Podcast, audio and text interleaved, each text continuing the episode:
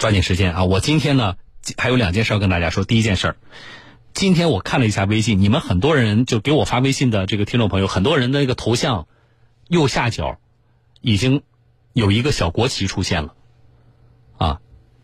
今天是有多少人的微信朋友圈跟我差不多？几乎被刷屏了，就是很多人发朋友圈说什么呃，给我一面国旗，然后艾特微信官方。你们有多少人？就是有多少人看到过这样的微信？还有就是你们有多少人也发了这种微信？啊，好，这件事到底是怎么回事？来，我来连线一下江苏台记者丁凤云啊，凤云你好。你好，小东。凤云，我先求证个事儿啊。嗯。我要是在朋友圈发条信息说给我一面国旗，然后艾特微信官方，假如我发这么一条朋友圈。我的微信头像真的就会变成下边多一个小红旗吗？肯定不会，肯定不会。确定的告诉你，对，肯定不会，对吧？好，那问题来了，就是今天这个刷屏的这个事件到底是怎么回事啊？首先，呃，这不是微信推出来的活动。嗯。那因为我联系了微信的公关人员，对方直接就表示不清楚三个字，然后呢又表示是他们其他部门的一个活动。随后呢，我也从他。给到的一个链接发现呢，这是他们一个就是腾讯新闻的一个 H 五页面。嗯。点进去之后呢，是要会自动添加我的微信头像，然后会配上他们事先设计好的这个国旗。嗯。最后是需要保存图像而生成的，所以呢，就是你如果 at 这个微信官微信官方是一点用也没有的。那么今天刚刚的时候，他们官方也是给了一个说法，说这个。迎国庆换新年呢，是腾讯新闻极速版策划推出的一个庆祝中国新中国成立七十周年这样的一个线上活动，也是于今天正式上线的。嗯嗯，所以这个事情首先不是微信官方推出的这么一个活动，这是一个推出主体并不是微信啊。对。另一个就是大家不要再去发那个什么艾特微信官方，就是这种朋友圈了。就是他，你发的时候是没用的，你肯定不可能得到一个什么样的头像，对不对？是的。啊，好了好了，我就求证一下这事儿啊，谢谢风云，我们再见。好了啊，记者说的很清楚了。那么现在我估计啊，一时间没人弄得清楚。说小东既然不是微信搞的，那么谁啊？就第一个谁第一个发了这个朋友圈，然后就怎么就被传播了？啊，我觉得可能短时间内没有人搞得清楚这个。但是呢，说这个事情说两点，第一点是什么呢？我就觉得，就不要再去啊传播这个东西了，啊，你也告诉身边人这个不可能的。我们已经跟微信官方求证过了，这是第一点，啊，第二点是什么呢？就是这样的事情得到广泛传播，我觉得有一个非常重要的基础是什么？就是马上国庆要来了，啊，呃，大家的这种。情绪这种爱国的情怀也逐渐的被点燃了，所以这才有这个传播的基础。我觉得这是一个非常好的现象。但是在这个过程里边，包括刚才说的腾讯的叫腾讯新闻吧，啊推出的这个活动，我是觉得合法性是存疑的。啊，我说的这个合法性也给咱们听众朋友提醒，就是我们接下来我们在通过一些方式表达我们的爱国情怀的时候，可能要注意了。啊，这个合法性主要集中在哪里呢？就是它其实，在在从推出的这个机构来看，它虽然叫做一个什么什么样的活动，但是你换个角度，其实是这个机构的一个这样的营销的活动，啊，推广自己的这么一个活动。甚至我不知道这里边，我因为我没有参与，这里边有没有那种所谓的吸粉呢？就吸，呃，通过这种方式希望去去吸收更多的这个更多人关注他的这个网站。啊，或者更多人关注他这个平台这样的作用，这个我还不是很肯定啊。但是这样的一个活动，借助的是什么呢？核心的元素是借助的是什么？国旗。我说的合法性存疑是在这里。这个咱们自己，我们的听众朋友，包括咱们收音机也有好多听众朋友，你可能自己开公司啊，或者你自己运营一个网站，这个要特别注意的啊。其实今天我看到了，呃，这个事情。传播起来之后，其实也有一些法律界人士直接就提出来了，说腾讯公司，你看这个事情合不合法？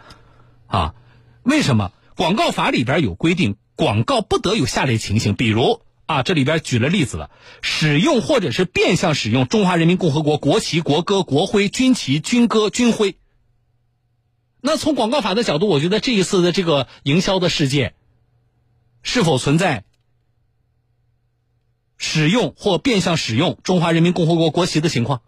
这是一个。另外一个，就是国旗法里边就这种情况也有规定，就是国旗法它其实更详细的，呃，规定了我们在什么情况下可以使用国旗，什么情况下不可以使用。那么对照相关条款，因为条款比较多啊，我就不一一读了。我看到有法律人士已经列出来了，就是对照这些条款，其实这一次的这个活动本身的合法性，有没有违反国旗法，有没有违反这个广告法，就是存在疑问的。所以这是我说的第二点，给我们更多的咱们的听众朋友啊啊，如果在国庆节前后，你说小东，我们其实为了表达我们的这个爱国情怀，我觉得这非常好，我们也鼓励大家。啊，但是依法是一个重要的前提，好不好？所以这个事儿今天为什么请记者求证说清楚了？我觉得对应爱国的这个主题就更显得不严肃了。啊，好了，这是一件事儿。再说一件事儿，也是网络上的热点啊。这两天有一条新闻，你们看没看？说是发生在咱们江苏徐州的新闻啊。新闻说是上个月的事儿。说江苏徐州的一位苏小姐在外卖平台下单了什么呢？避孕套，啊，然后呢显示说二十分钟送达。于是呢，她这趁这段时间，啊，就是在外卖员送达避孕套之前，她和男朋友发生了关系，然后意外怀孕了。结果这位苏小姐呢说就要这个把责任归给这个外卖员啊，说这个外卖员你。没有把这个避孕套及时的送到，然后造成了我怀孕了啊！我现在自己正处在事业的上升期，你看你这样给我造成了损失怎么办？因此要求那个外卖小哥赔偿三万块钱的误工费。啊，然后那个新闻写的非常详细，那个细节都有。说外卖小哥则表示，超时配送平台已经补偿啊，我我理都不想理他啊！外卖小哥的原话说，我理都不想理他。然后这条新闻呢，我也有听众朋友发给我了，说小东你看啊。怎么会有这么奇葩的事情？这个女的怎么这样？好，今天为什么提这个事情？不是因为她奇葩，是告诉大家这是条假新闻，没有这件事情啊。江苏网警就这件事情正式辟谣。江苏网警说了，经与相关部门的核实，近期未发现类似的诉讼案件。另外调查之后，这个信息从哪来的？就最开始这个信息从哪出来的？